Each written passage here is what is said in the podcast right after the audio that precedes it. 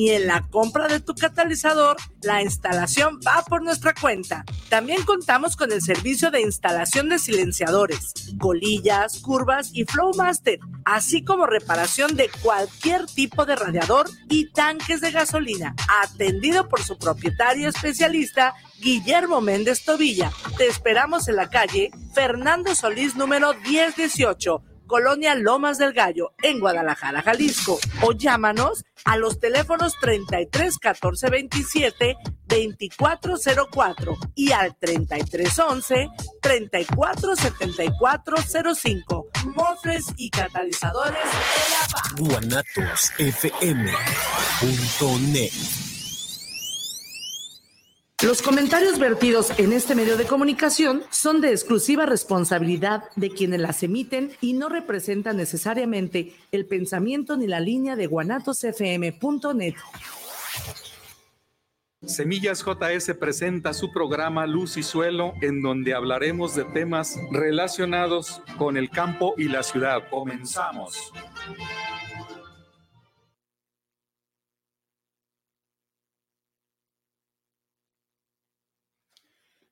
Buenas tardes, una vez más en este programa de los martes a las 5 de la tarde. Este, tendremos un tema muy interesante a desarrollar el día de hoy, que es el cultivo del arroz, un cultivo muy importante a nivel mundial. Antes de iniciar el programa, quiero mandar un saludo, cordial saludo a todos los que cumplen años y están festejando con sus familias. Un saludo y un abrazo para todos ustedes y que se diviertan y que la pasen a todo dar con sus familias y amigos. Bueno, el hablar del cultivo del arroz, hemos hablado ya de algunas otras cosas desde eh, temas técnicos, desde temas sociales, desde temas eh, un poquito entre cultura y agricultura.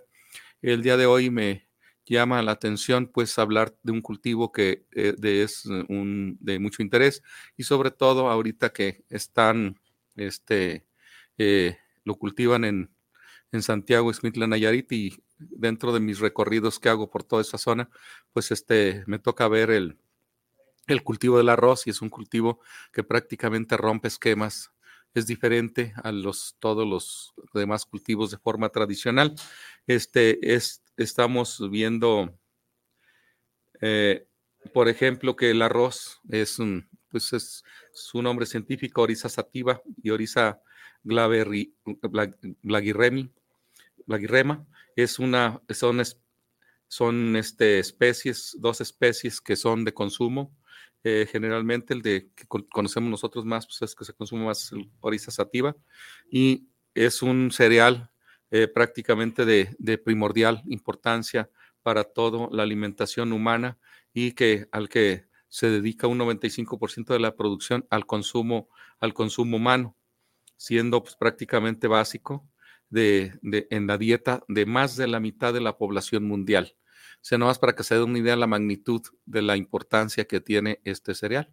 Es, un, es un, uno de los cuatro cereales básicos en el mundo y que si alimenta a más de la mitad de la población, pues eso significa el, el alcance que tiene y la importancia que tiene como cultivo estratégico. Eh, nada más imagínense que desapareciera el arroz de un brochazo, como dicen, de la noche a la mañana, este, eh, con eso se acabaría casi la mitad de la población mundial y, este sería un grave problema o un fuerte problema eh, este cultivo. Afortunadamente, pues se tiene que eh, son cereales, son de capacidad de almacenamiento y no es fácil que se eliminen o que se desaparezcan como puede ser algún otro cultivo, como lo fue en su momento la, la, la papa en Irlanda, por allá en los, hace más de 100 años, en donde se tuvo un problema que se, la producción se quedó casi en ceros, pero por ser una planta que desaparece fácilmente por la cuestión de reproducción asexual y que son una planta clonada y que si se enferma una se enferman todas y se pierde. En el caso de la rosa hay cierto grado de variabilidad a pesar de que es una planta autógama, una planta que se autopoliniza y que tiene cierto grado de, uniformidad, no es tan variable como, como otras que son de polinización cruzada y, este, y esa, es la, esa es la diferencia. Entonces aquí, aquí vemos nosotros que este, eh, es de importancia mundial, acompañada de lo que es el maíz, el trigo y el sorgo. Eh, en este caso, pues este, sabemos que la mitad, casi la mitad de la población que tiene el mundo, pues están en China y la India y es donde más se produce este, este cereal. Eh, y también tenemos el caso del sorgo, pues que se produce en, en África y en, y en la India. El maíz que se produce pues en, en América, en otros países también europeos, asiáticos, y que se tiene, es otro de los cuatro cultivos básicos o pilares. Son los cuatro pilares de la alimentación humana, el trigo, el arroz, el sorgo y, el, y el, maíz. Son los, los, las bases fundamentales para la alimentación mundial. Y eso, pues prácticamente este, es importante. Ahora, pues aquí el origen de la, se cree que fue en Asia, en Asia, este, probablemente en la India, hace más de 10.000 años este, que se, se, se, le, se, conoce que está en esos lugares. Eh, si bien en China es donde, si no fue originario de China, es donde se domesticó y se empezó a cultivar y se hizo la domesticación. Como todos los cultivos son naturales, nativos y que se tienen que domesticar, seleccionar a través de métodos de selección, de mejoramiento genético o a través de la selección natural y la selección artificial en forma combinada para llegar a tener las variedades que actualmente tenemos. Y que eso se va también incluye lo que es la domesticación, las formas de cultivarse, la forma de sembrarse, la forma de ir manejando las eh, características genéticas como para la altura de la planta, como la capacidad de ahijamiento, la capacidad de, de tolerar este, ciertas enfermedades, y plagas que se pueden presentar, todos esos estos, uh, factores eh, que están bióticos y abióticos también, los, los, abióticos como puede ser la calidad del suelo, la calidad del agua donde se siembran. Sabemos nosotros que ese es un cultivo atípico. Atípico significa que no es común como los otros. Este se da en el agua, se da en la, se da en la, eh, prácticamente en lugares inundados, con mucha agua para, para poder desarrollarse y producir. Eh, tienen esa capacidad de, aprovechar el oxígeno, el carbono y el hidrógeno y, a diferencia de los otros que requieren de aire, no precisamente de agua para, para su desarrollo. Es por eso que lo, lo, llamo yo como atípico. Y desde ahí de Asia pasó a Europa, a Europa Oriental, aproximadamente hace unos 2.800 años eh, que pasó a este lugar, llegando a España con la invasión de los musulmanes, difundiéndose desde aquí a la, Europa mediterránea y más tarde al continente americano, cuando sabemos nosotros la llegada de los españoles allá en 1492 y 1521, cuando se hace la, la famosa y no o mal llamada conquista, entonces, o al menos así la, percibo yo, entonces, este, eh, entra al, continente americano para este, ser cultivado. Eh, entonces, es mucho más reciente la introducción a nuestro, a nuestro, a nuestro continente. Se trata de una planta herbácea monocotiledonia para los que manejan la botánica. Es un ciclo vegetativo anual. Este, es prácticamente una anual, quiere decir que sale en un mismo ciclo, o sea que pues, eh, se siembra, se nace, crece, se reproduce y muere. Eso es justamente lo que se le llama anual. Este, no es que dure precisamente los 12 meses o el año, sino que este, se concluye su ciclo en, en, uno, en un solo ciclo, termina todo su evento de, desde germinación, desarrollo y, y reproducción y ya vuelve a tener que sembrarse para volver a cosechar. Eso es lo que se conoce como su ciclo vegetativo anual. Sus tallos prácticamente son cilíndricos y huecos este, eh, es, hueco por, el, eh, por la parte, como dicen, pues, pues al ser huecos, nada más tiene las, eh, las, partes externas bien este, lignificadas, son macizas, son, porque a pesar de que está en el agua y consume mucha agua, los tallos son fuertes y bien fortificados, este, las hojas son angostas, y se, se, manejan prácticamente en, en, racimos de, muchas, de muchos tallos en, a través de una, de, una, de una sola semilla y las, inflorescencias son panículas, panículas que son decumbentes, o sea que no son erectas, sino que crecen y caen este, decumbencia, se le conoce a la, a la panícula y, y, prácticamente el grano es, eh, está con cascarilla, eh, es un cariópside, ese cariópside pues tiene, tiene su cáscara, pero no es así como lo conocemos nosotros, como lo conocemos ya está pulido, ya le quitaron la cáscara, la cascarilla y lo dejaron totalmente desnudo, que es cuando nosotros ya lo vamos a consumir, pero cuando se va a producir para semilla no se le quita la cascarilla para aprovechar este, la planta. Y pues este, este cariópside constituye también una, un aprovechamiento principal en la planta como para, para la alimentación humana y animal, aunque para el animal es más, eh, no es muy común que se le dé arroz como grano, como grano, como tal, sino más bien sería la parte de la cascarilla como, como parte del alimento y todo lo demás, aunque no se descarta también la alimentación del grano como, como este, como mismo. Entonces decimos nosotros que es importante conocer este, estas, mm, estas, eh, estas prácticamente esta, esta planta. Ahora bien, eh, tenemos nosotros que eh, el arroz que se cultiva en nuestro país, pues prácticamente destacan este, los, los estados, estados principales productores de, de, lo que viene siendo este,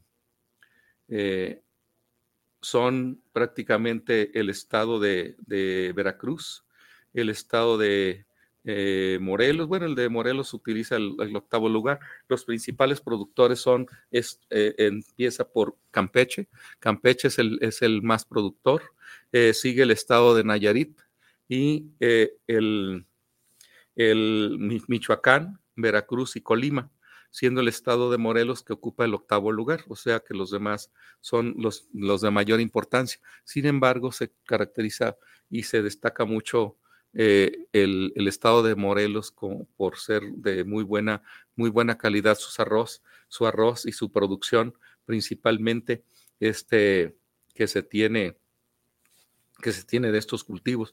Eh, yo, pues me tocó conocer el, cultivo del arroz eh, justamente en, en un municipio de aquí de Jalisco que se siembra muy poco, como 3, 4 hectáreas o, bueno, al menos eso me tocó ver ahí, está aquí en el municipio de Ameca, este, ahí de Buenavista yendo por la carretera que va a Cocula, que es a salir a Cofradía de, a Cofradía de La Paz, y ahí hay un, un pobladito que siembran ese arroz y ahí fue donde me tocó ver este, por primera vez, aunque pude haberlo conocido en los años 80, por allá en el año 82, cuando estaba en segundo año de agronomía, este, mis compañeros fueron a, a, visitar Tomatlán, que era una zona, zona arrocera en el estado de Jalisco, que la convirtieron, en, la, la zona arrocera y así como la convirtieron, la eliminaron.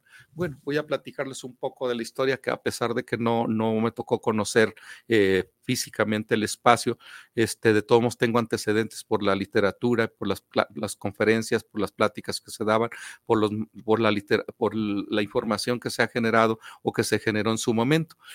Tomatlán es una parte, es un municipio que está en, el, en la parte de costa del estado de Jalisco, entre Vallarta y, este Barra de Navidad eh, que es que se tiene ahí el, municipio de Tomatlán, es un valle este, semiseco, este, pero con mucha cantidad de agua en esa zona porque hay bastantes eh, arroyuelos, ríos y pues intentaron hacer todo un sistema de riego en ese municipio para cultivar el arroz y prácticamente eh, nivelaron esos suelos, todos esos suelos, porque sabemos nosotros que para la siembra del arroz, pues debe ser este, una, eh, bien niveladito. Pero, este, curiosamente, eh, pues eh, hay equivocaciones, hay errores técnicos o, ya sea por omisión o por desconocimiento o porque o, cuestiones políticas, pero quitaron, emparejaron el suelo, de, lo dejaron muy nivelado. Sin embargo, no contemplaron que eh, en el caso de, nivelar, no tienen que, eh, tienen que primero quitar la capa, la capa arable, que es donde está la, fertilidad del suelo, y eliminar, eh, ir, este, quitando toda esa capa y después viene todo lo que viene siendo el subsuelo, la nivelación del subsuelo y después la distribución de esa capa arable que, es justamente la tierra fértil. Aquí nada más metieron la nivelación de tal forma que iban dejando en una parte muy fértil porque dejaban doble, doble fértil y en otra parte desnudaron, desnudaron el, suelo y dejaron la capa, la capa ya eh, de material inerte, de tal forma que ese suelo quedó muy pobre, en algunas partes más rico y en otras muy pobre, y, y ahí tenían que prácticamente fertilizar eh, eh, muy bien porque no tenían los rendimientos esperados por las, la forma que hicieron la nivelación de este suelo. Y empezaron a sembrar este, el arroz, no, no, no tuvieron los resultados este, esperados y tuvieron que desechar el proyecto para después convertirse en, en praderas en praderas para, para eh, eh, los pastos, pues ya son más rústicos o diferentes tipos de pasto que pueden adaptarse a condiciones eh, de, de, suelos modificados, suelos perturbados y que puede desarrollarse. Pero el frijol, perdón, el trigo fue un fracaso en esa, en esa zona de, de, Tomatlán. No así para otras zonas como es en Nayarit, en el municipio de Santiago, Iscuintla, San Blas, este, Tuxpan, toda esa zona es una zona donde es muy común que se siembre arroz. Para allá por los años de los años 80 a los 2000 prácticamente se sembraba bastante arroz. Después viene una, una decadencia de los bajos precios o importaciones y se dejó de sembrar arroz. Mucha superficie se dejó de sembrar en, el estado de Nayarit. Eh, entonces ya se, se, bajó la producción y se, se, compraba mucho, se importaba mucho, mucho arroz, porque sabemos nosotros que a pesar de, de que no es un cultivo básico para nosotros o no es un cultivo de importancia económica como lo es el maíz y el frijol, entonces, este, lo, lo, sí lo consumimos.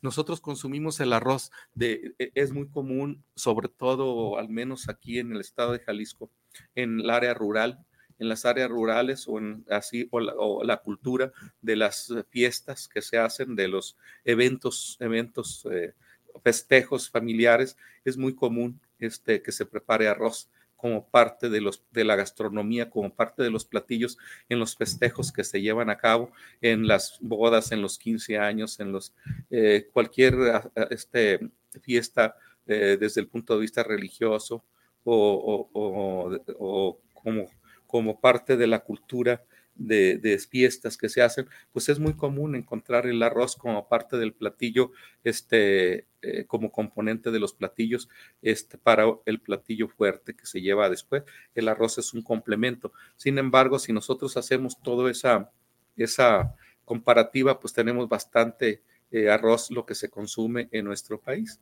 Se consume bastante.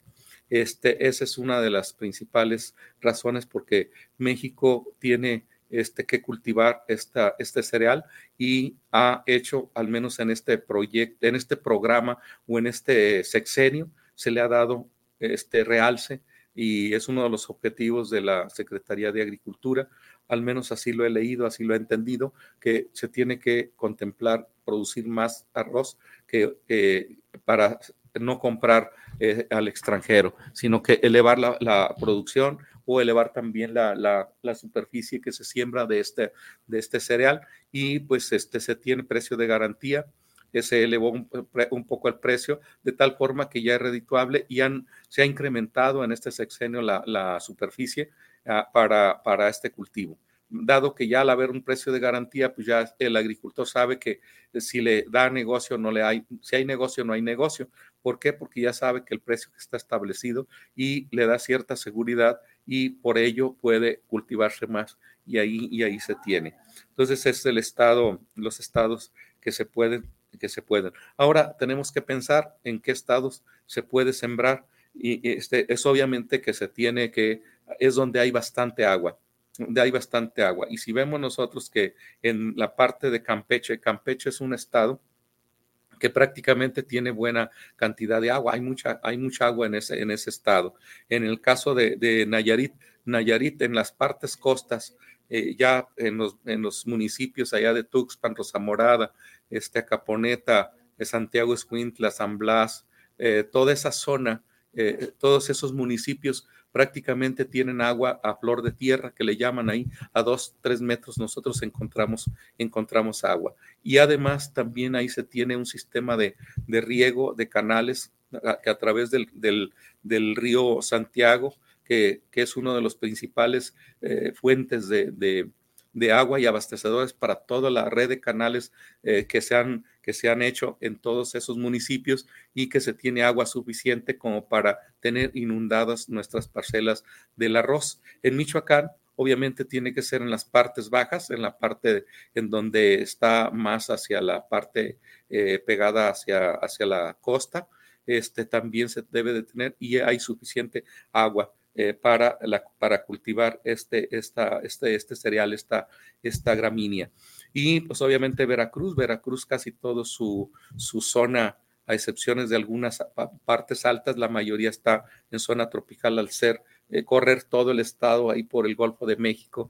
No es un estado que esté muy adentrado a lo que viene siendo la parte del continente, sino más bien es siguiendo todo lo que es la parte playa del, Golfo de México. Y eso permite también que tengan suficiente agua en esa zona y que haya este, forma de sembrar este, este cultivo. Y Colima, pues ya ni se diga, Colima es un estado pequeño, es un estado en donde hay agua, es un estado donde está este, eh, tropical y que también puede cultivarse esta, esta, esta planta. Y pues este, ahí es, es una de las que de las eh, eh, de, los, de los antecedentes que se tienen. Y pues quiero señalar como algo más interesante que Morelos, dice el, arroz Morelos, el arroz denominado Morelos, el actual, este es cual este cuenta con una denominación de origen desde el año 2012 y es clasificado como uno de los mejor, mejor calidad a nivel nacional e internacional debido a las características de suelo y clima. Entonces, este, ah, este arroz, arroz Morelos, pues prácticamente es una denominación de origen en México, en el estado de Morelos, y que pues, prácticamente tiene su característica y su cualidad como un, un, un cultivo de alta, de alta, este, de alto valor, alto valor este, por su sabor y sobre todo lo que es el clima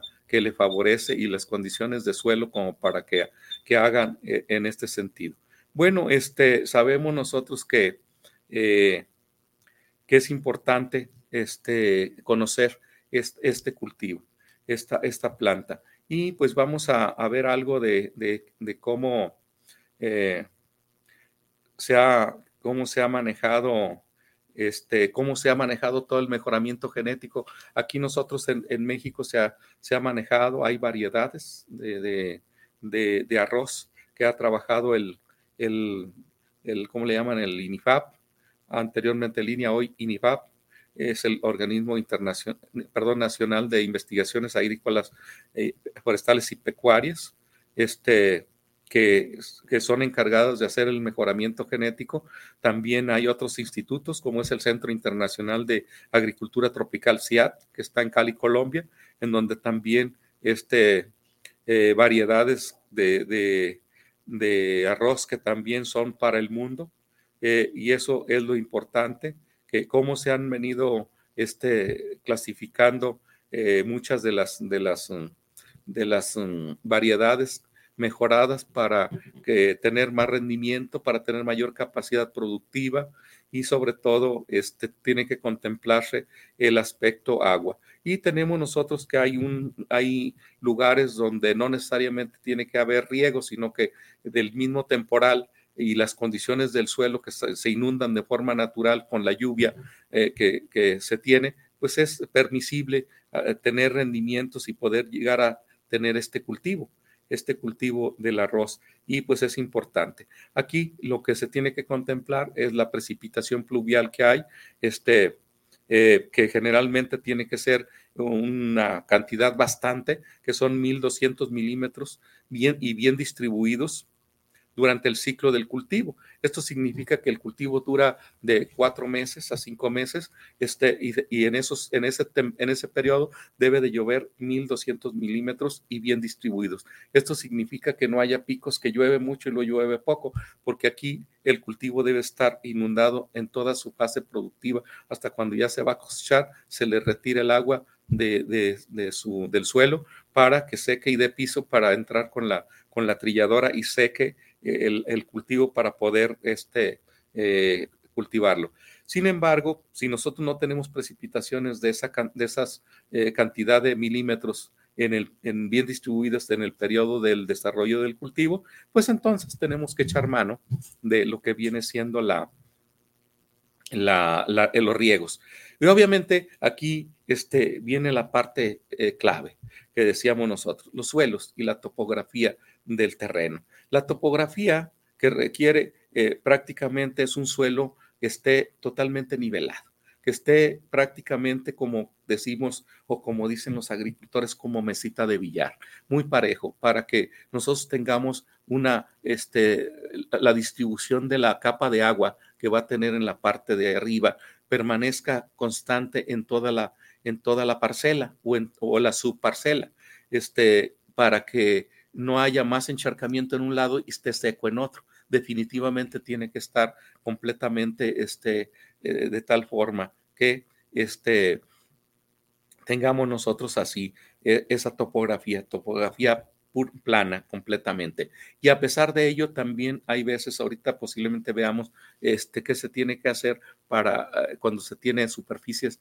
eh, muy grandes, cómo se puede hacer la sub, cómo se puede subdividir para tener este, pequeñas lagunas en esa parcela a través de bordos con curvas de nivel para ir haciendo los espacios para que tenga la, el agua la misma capa o la lámina de agua distribuida en el suelo.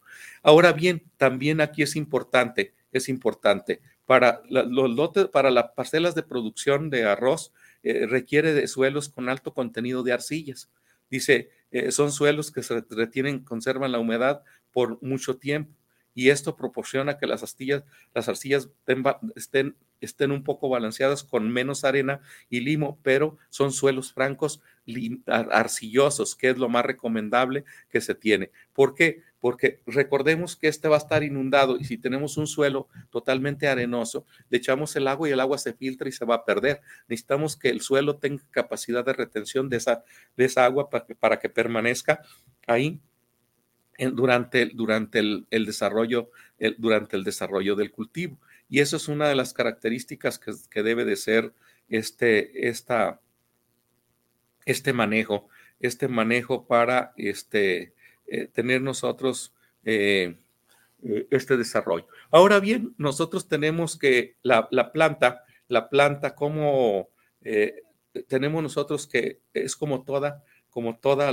las, plantas, pues tienen su, eh, sus tres fases, en este caso tienen sus tres fases de desarrollo, los cuales tienen periodos de crecimiento definidos en cuanto a la diversificación de la planta. Los días que dura estas, estas tres fases, prácticamente en el caso del arroz, son, las, son las, la fase vegetativa, que es justamente de que se siembra, se siembra de, de, lo que viene siendo la, la semilla, y esta fase vegetativa, por lo general, independientemente de eh, bueno, de algunas variedades que son más precoces y otras más tardías, pues se tiene que tienen 55 a 60 días en la fase vegetativa y pues esta fase es justamente el desarrollo de la planta, eh, generando sus tallos, generando sus hojas este, para la fotosíntesis y ya viene la etapa reproductiva que la etapa reproductiva sabemos que incluye el periodo desde la formación del, del primordio floral desde el, embuchamiento, que es justamente,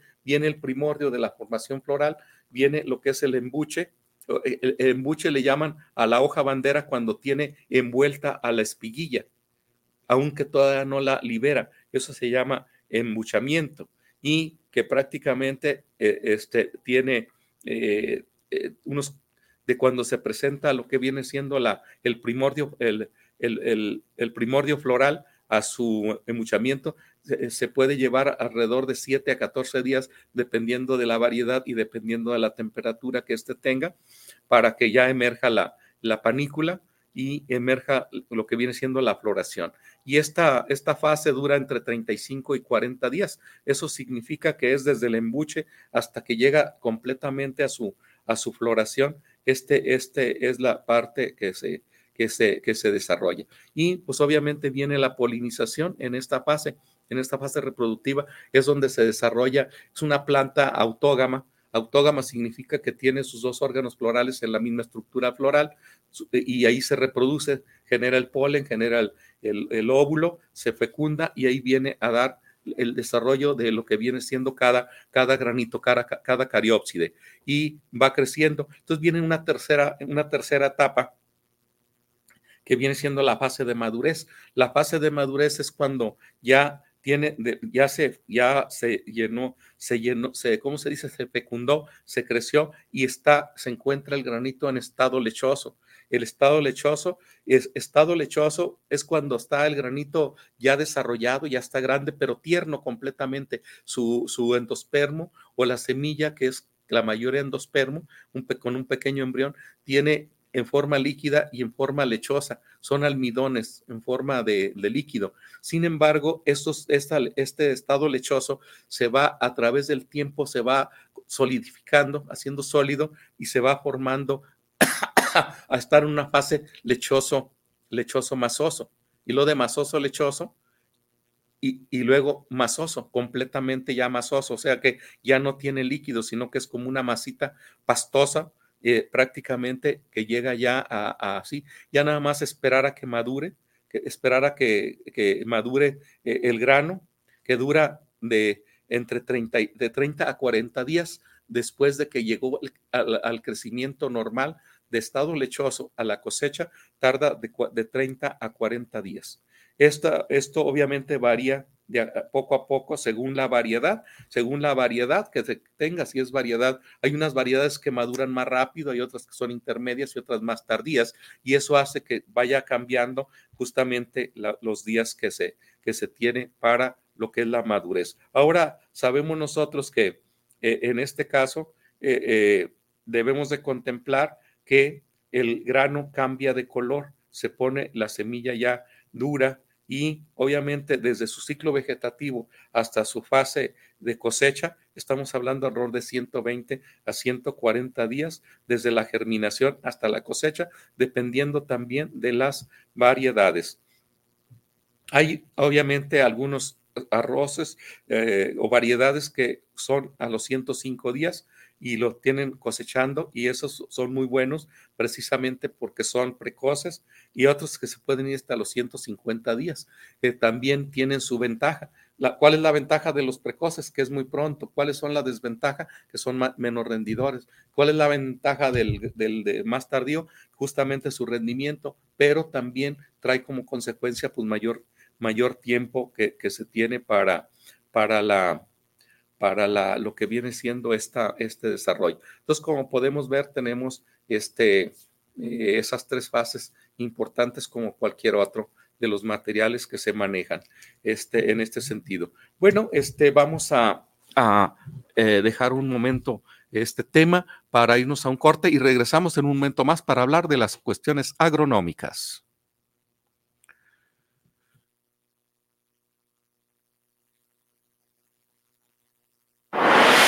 guanatosfm.net ¿Qué tenemos preparado este domingo en la hora nacional? Un montón de cosas. Para empezar, una entrevista con el académico y analista político Lorenzo Meyer. También tenemos un reportaje sobre las utopías en Iztapalapa. Y como siempre, conoceremos más sobre la historia de nuestro México lindo y querido con el episodio nacional que nos preparó Paco Ignacio Taibo II. Además, nos pondremos al día con las noticias más relevantes de la semana. Nos escuchamos este domingo a las 10 pm en la hora nacional. Sus amigos Leonora y Chá los esperamos. Una producción de RTC de la Secretaría de Gobernación. Gobierno de México. Guanatos FM transmitiendo desde Guadalajara, Jalisco, México, con 128 kilobytes de potencia a nivel mundial. 18 años al aire con la mejor programación los 365 días del año. Escucha Enlaces de la Construcción, todos los sábados a las 12 del día conducido por el ingeniero Octavio Novoa, con las mejores entrevistas nacionales e internacionales del ramo de la construcción, solo aquí en guanatosfm.net.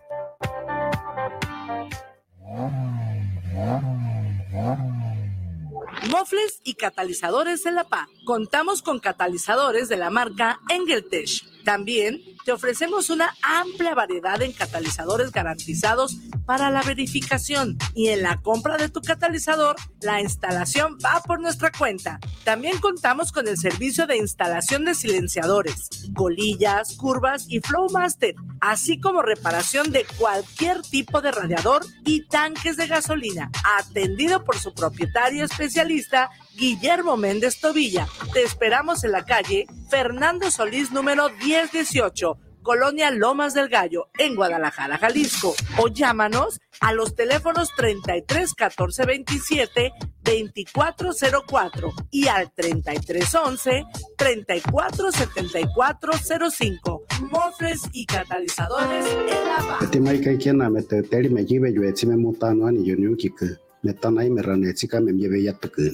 ¿Sabías que es un derecho de las personas hablantes de lenguas indígenas ser atendidas en su lengua en todos los juicios y procedimientos en que sea parte? Conoce más www.inali.gov.mx. 21 de febrero, Día Internacional de la Lengua Materna. Instituto Nacional de Lenguas Indígenas. Secretaría de Cultura. Gobierno de México. Te invitamos todos los sábados en punto de las 8 de la noche en tu programa Movimiento de Dementes, donde tendremos a grandes invitados donde juntos aprenderemos en la señal de Guanatos FM.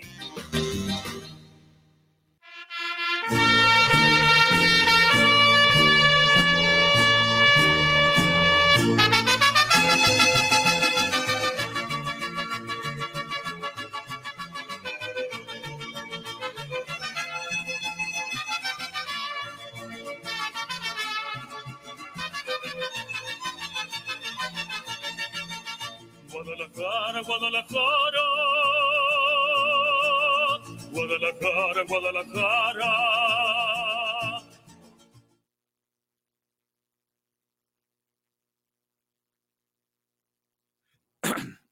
Aquí nos manda un saludo Miguel Ángel Ramírez para el programa Semillas JS. Interesante tema. Saludo Miguel Ángel. Eh, Nidia Gutiérrez, saludos de Zapopan Centro, saludos para el ingeniero José Sánchez, saludos con un interesante tema. Bueno, pues este sí tratamos de que todos los temas que aquí se vean en este programa pues sean de interés. Ah, es difícil a veces este preparar eh, alguna charla que, pueda encajar en toda todos nos quien nos escucha o quien nos ve. Eh, sin embargo, pues es también sus comentarios, sus peticiones de temas a desarrollar son interesantes como para nosotros tener eh, este material que podamos nosotros este, eh, participar o, ofrecerles, ¿no? Un saludo para todos quien nos escucha y nos ve. Este, bueno, eh, sabemos nosotros que la, la, preparación del suelo, todos los cultivos requieren de una buena preparación.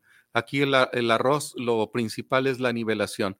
Eh, un suelo, deben ser suelos nivelados que ahorita no se batalla mucho, puesto que anteriormente tenían que este, hacer curvas de nivel eh, para hacer, las, para hacer las, eh, la parte donde se juntar el agua y hacer otra curva de nivel para tener la, la distribución. Ahora ya con esas herramientas que se tienen de rayos láser en la maquinaria en donde se ponen el punto y de ahí ya anda la máquina nivelando, en donde le quita donde le sobra y le pone donde le falta y la deja prácticamente muy parejita y ya no es tan complicado como antes. Entonces, lo primero que se tiene que hacer es nivelar el suelo. En caso de que esté nivelado, pero aún así son unas superficies eh, muy grandes, entre 5, 10 hectáreas, 15 hectáreas, pues ya se tiene que también hacer sub, se va a hacer sub, sub este, eh, lotificaciones y hacen prácticamente con bordos y van haciendo sus curvas de nivel a través de, herramientas topográficas y van haciendo sus, camas sus, lagos, sus pequeñas lagunas para distribuir el agua. Y obviamente esos suelos deben estar bien preparados, bien mullidos, desde una capa muy profunda de, subsuelo, barbecho, rastra y todo bien preparado para hacer toda la distribución muy homogénea y parejita de lo que viene siendo el suelo. Ahora, ya una vez que tenemos nosotros preparado el suelo, pues lo primero que debemos de tener para iniciar la siembra, pues es una buena variedad, una variedad que cumpla las expectativas de alto rendimiento, que tenga mercado para que quien se lo compre y elegir esa una variedad adecuada es lo más importante y sobre todo que cumpla con los niveles de calidad en la semilla, como son buena germinación, arriba del 90% de viabilidad de germinación, que tenga, que esté tratada la semilla para que no tenga problemas al momento de emerger por, las, por los hongos y las bacterias y principalmente este, también para las plagas que lo puedan atacar, aunque como son suelos muy inundados, a veces la plaga no es eh, la plaga no es tan, no es, es diferente prácticamente a, las plagas tradicionales cuando el cultivo es, de, es maíz, sorgo o, o, trigo, en donde son cereales que eh, no toleran la cantidad de agua y ahí tiene una gran cantidad de plagas rizófagas o plagas de raíz que le pueden afectar. Sin embargo, también tiene que ir protegido esta semilla bien. Una vez elegida la semilla, se hace la siembra y pues se tienen, hay, hay, hay varios tipos, hay eh, formas de sembrarse. En este caso, la forma hay la forma directa de siembra. Esta siembra se hace directa practicando eh, en, en, las partes arroceras, en donde se, se se hace con riego principalmente y se hace la, la, distribución de esta, de esta semilla aleatoria, al azar, distribuyéndola así como al voleo para distribuirla en toda la superficie y se siembra directo. Eh, tiene algunas ventajas la siembra, de, la siembra directa en el cultivo del arroz. Entre ellas es, un, es un, men, un, menor uso de mano de obra. Sabemos nosotros que si se hace eh, el sistema de trasplante, pues obviamente se va a requerir de personal. Cuando es la siembra al voleo, pues prácticamente una, una máquina o las mismas personas lo pueden hacer este, tirando la semilla de una manera este, aleatoria para que quede cubierto toda la superficie. Eh, también requiere de menor costo de producción este, con, con, cuando es siembra directa. Y sobre todo que también es adelantado eh, de cosecha hasta 7 o 10 días en comparación con el sistema de siembra de trasplante. O sea que eh, el sistema de siembra directo se acelera el proceso de, de, madurez precisamente porque no pierde en ningún momento tiempo para desarrollarse y esto es lo importante. Algunas desventajas del sistema de siembra directa en el cultivo del arroz pues, también se tienen, siempre se tiene ventajas y desventajas. Nada más hay que ver cuáles son las que pesan más. En este caso tenemos mayor competencia de malezas en los cultivos por el uso de las herbicidas en su control. Entonces, esto hace que tengamos desventaja, mayor costo en la preparación de los suelos, este, porque tiene que quedar bien mullido, eh, eh muy mullido el suelo, la nivelación más refinada, precisamente para que quede eh, esté bien este, distribuida y dispersa lo que viene siendo la semilla, una mayor altura de la planta que es susceptible a la, a la, a la, a la came o que se cae precisamente porque es este, son variedades y que se desarrollan sin pérdida de tiempo y eso hace. En el sistema de cultivo arroz que, que, eh, contempla las siguientes eh, fases principalmente, es la preparación de suelo en seco, eh, preparación de, suelo bajo, bajo, agua y preparación mixta de suelos, que puede ser en seco y bajo agua. Entonces, esta hay que tener maquinaria especial para, para hacer este tipo de, de labores. Obviamente, pues, sabemos nosotros que en las épocas de, de, de, de, las épocas de siembra, pues va, va cambiando, va dependiendo de la, de la zona. Si nosotros hablamos de, de las áreas de temporal que hay suficiente humedad, pues estamos hablando de la siembra en el mes de junio del mes de junio, una vez entrado el temporal, principalmente en las zonas donde llueve bastante y en las zonas tropicales en donde es riego, pues generalmente tiende a sembrarse en época de, en época de secas, en otoño e invierno, y que no, bueno, que no hay lluvia y que se somete a riego y pues prácticamente sería en el mes de, el mes de, de noviembre, eh, diciembre, cuando este se siembre para andarlo cosechando por allá en abril, mayo, este, este cultivo. Y eso es justamente en, en, en los dos ciclos que se puede utilizar, siendo más efectivo pues, prácticamente el otoño-invierno cuando no llueve y que se tiene prácticamente el riego. Y pues obviamente es importante tener eh, este, eh, eh, las temperaturas, las temperaturas este, deben de ser arriba de los 15 grados centígrados porque definitivamente se requiere de, de, temperaturas ah, no tan bajas precisamente por tener problemas de, eh, pues es un cultivo que requiere de calor, que requiere de todo, entonces eso, eso es importante para, para hacerlo. Y prácticamente aquí, pues obviamente la maquinaria, cuando se hace la preparación de, de, de, este, eh, con suelo inundado, pues prácticamente son tractores que tienen las llantas, no la tradicional llanta de, de plástico, sino que tiene llantas prácticamente como que si fueran este, eh, hechas de, pues de, varillas para que tenga, sea redonda, pero este, el agua no, no haga mucho contacto y mucha eh, fricción con el agua para evitar hacer este, eh, muchos eh, caminos en lugar de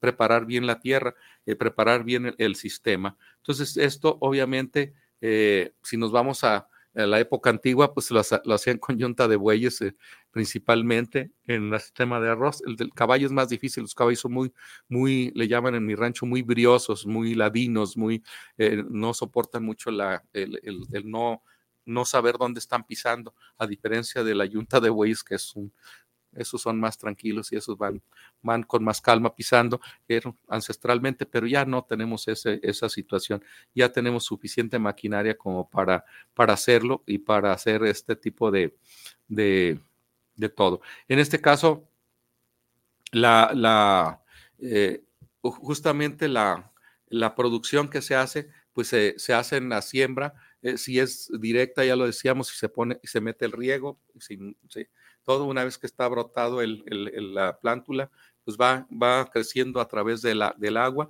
Si se hace plantaciones, pues estas se hacen, se arrancan macollos de, de donde está más tupido o donde está la plantación madre para ir haciendo la, la siembra hacia a la plantación, hacia los espacios para utilizar, para utilizar este, este, ¿cómo se dice? Pues este, aprovechar los espacios, ya que al momento de trasplantar, pues tú vas acomodando las plantas de una manera equidistante y para, eh, para ello, pues obviamente eh, hay que tener cuidado. Obviamente también se tiene un control de malezas con herbicidas preemergentes antes del boleo de la semilla.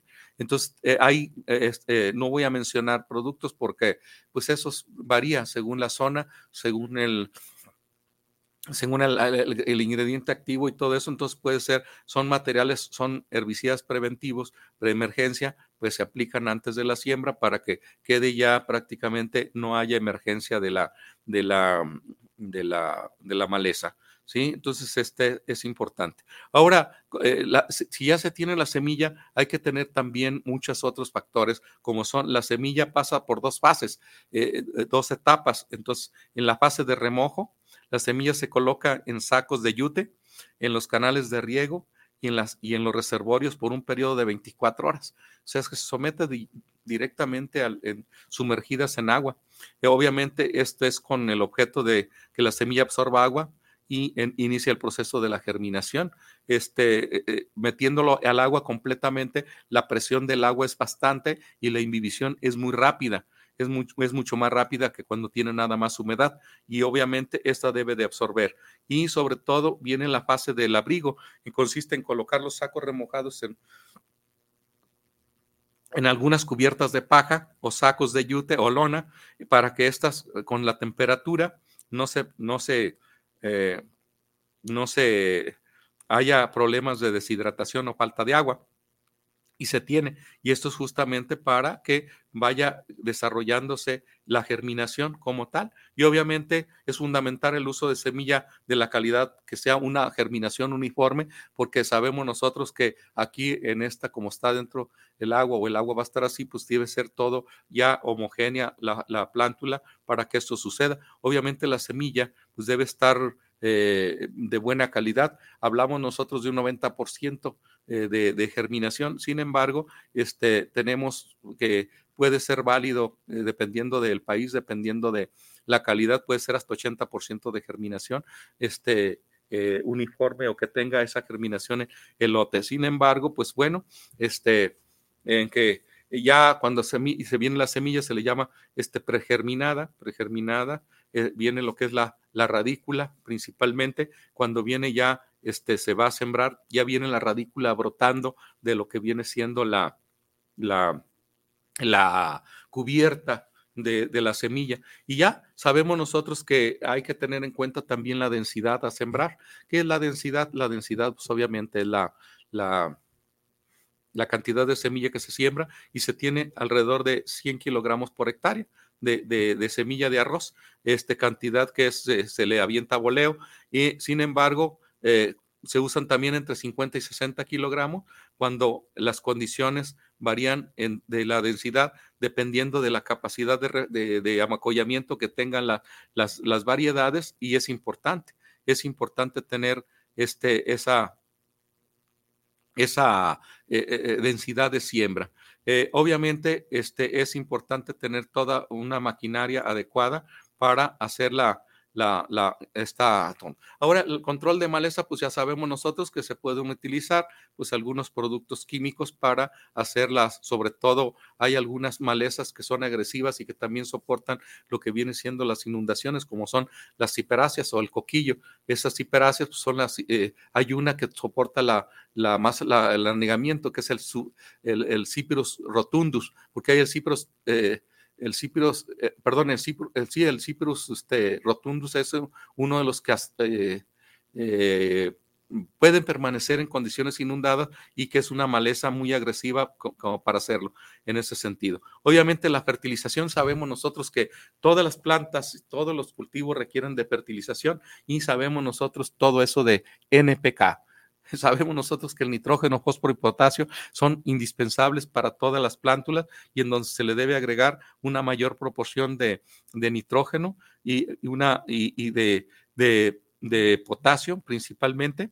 Y aquí este, es importante manejar, aparte del NPK, que se le aplica mucho más nitrógeno y potasio, potasio es suficiente, es más, se le aplica más potasio que, que nitrógeno, fósforo requiere de poco, pero lo que sí me llama mucho la atención es el uso del sílice eh, para, para, este cultivo. Y pues bueno, aquí vienen algunas, algunas fórmulas, pero esto también depende mucho de la, del análisis de suelo y obviamente el manejo del agua, pues es, tiene que ser de una manera homogénea eh, permanezca, que permanezca todo ahí para que eh, este, este, eh, los nutrientes puedan hacer prácticamente este, esta, esa función de linear.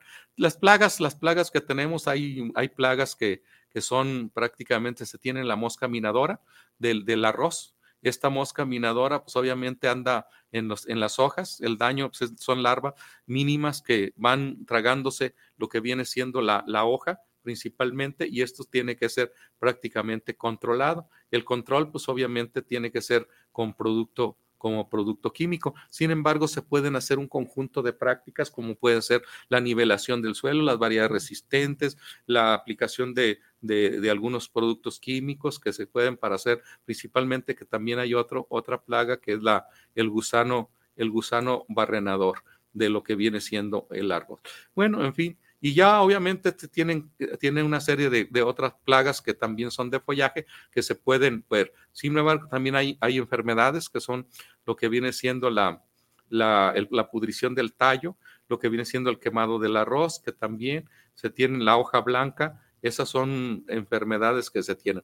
Y luego ya viene la cosecha. La cosecha puede ser manual, en donde eh, son en pequeñas granjas, en pequeñas áreas que se tienen o también puede ser mecanizada. Eh, la mecanizada pues, son trilladoras comunes como cualquier otra de maíz, de sorgo, de frijol, son lo mismo, tienen su cabezal, nada más sabes que tienen cierta peculiaridad del tipo de llanta que le ponen para, como son suelos inundados, son suelos fangosos, pues obviamente deben de tener más, más agarre las llantas o que puede ser metálicas para que no se queden ahí atoradas este, ese tipo de máquinas y ya pues prácticamente tenemos nosotros la cosecha y pues este el rendimiento anda oscila por ahí entre las seis entre las seis toneladas de, de arroz cinco o seis toneladas de arroz por hectárea y pues viene siendo una cosecha bastante buena. Bueno, hay mucho más cosas por hablar del arroz, sin embargo, pues el tiempo se nos ha terminado, a pesar de que esté suficiente, el tiempo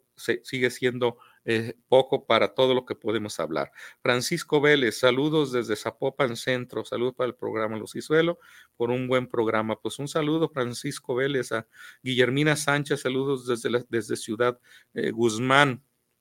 Este, recomendaron su programa, ingeniero Ando, haciendo mis pininos en la carrera de agronomía. Guillermina Sánchez, pues qué bueno que estés haciendo tus pininos en agronomía y, eh, una, recomendación, dedícale mucho tiempo, hay que hacer mucha práctica, hay que practicar, hay que hacer las cosas. Aprender es haciendo. En el aula se estudia y en el campo se aprende. Practica mucho, este, prepárate como Ah, como una buena ingeniera agrónoma porque definitivamente tenemos que alimentar a muchas bocas en el futuro. Hay mucho, hay mucho, hay mucho que, hay mucho que alimentar. Ingeniero Rodolfo Aguirre, saludos para las semillas JS. Felicito, ingeniero, desde Ciudad de México. Un saludo ingeniero Rodolfo Aguirre. Pues bueno, nos mm, despedimos de este programa mandándoles abrazos y saludos a todos nuestros nos escucha y quien nos ve y nos vemos el próximo martes. Hasta pronto.